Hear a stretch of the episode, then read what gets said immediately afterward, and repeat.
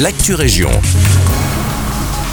Bonjour à toutes et à tous, c'est Guillaume à l'antenne. Je suis ravi de vous retrouver aujourd'hui pour faire le tour de l'info de votre région. Nous commençons à Braine-le-Comte. La ville invite les citoyens sinistrés suite aux violentes intempéries du 29 juin à se faire connaître au plus vite auprès du secrétariat juridique afin de pouvoir introduire auprès de la région wallonne une demande officielle de reconnaissance comme calamité naturelle publique. Les informations à transmettre et l'adresse de contact sont disponibles sur le site internet de la commune. Pour rappel, plus de 90 litres d'eau sont tombés en quelques heures mardi, soit le double du niveau de pluie recensé lors des intempéries du 4 juin.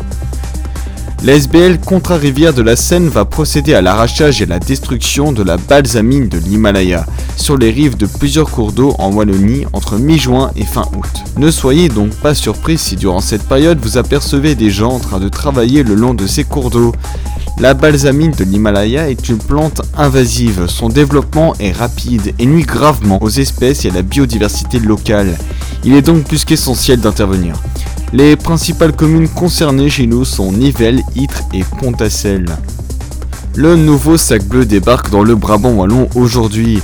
En plus des bouteilles et flacons plastiques, les emballages métalliques et les cartons à boissons, il sera maintenant autorisé d'y jeter presque tous les emballages ménagers en plastique. Tous ces emballages seront traités séparément afin d'être recyclés. Il y a cependant quelques règles à respecter. Les déchets doivent être vides, écrasés et égouttés. Il ne faut pas non plus les empiler, sinon la machine qui les trie risque de ne pas les identifier. Vous pourrez trouver ces nouveaux sacs bleus dans les commerces qui distribuent habituellement les sacs dans votre région.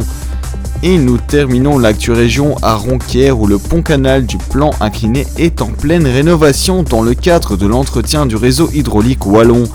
Plusieurs travaux sont en cours jusqu'à la fin de l'année. L'entretien était nécessaire après plus de 50 ans de fonctionnement. Les joints d'étanchéité posaient problème, ils doivent donc être démontés et remplacés par le SPW. Le plan incliné est donc bien sec. C'est un spectacle plutôt impressionnant qui ravit les yeux des plus curieux. Je vous conseille de faire un petit tour sur internet pour aller voir tout ça. Et c'est déjà fini, c'est tout pour l'actu région. Je vous souhaite une belle journée.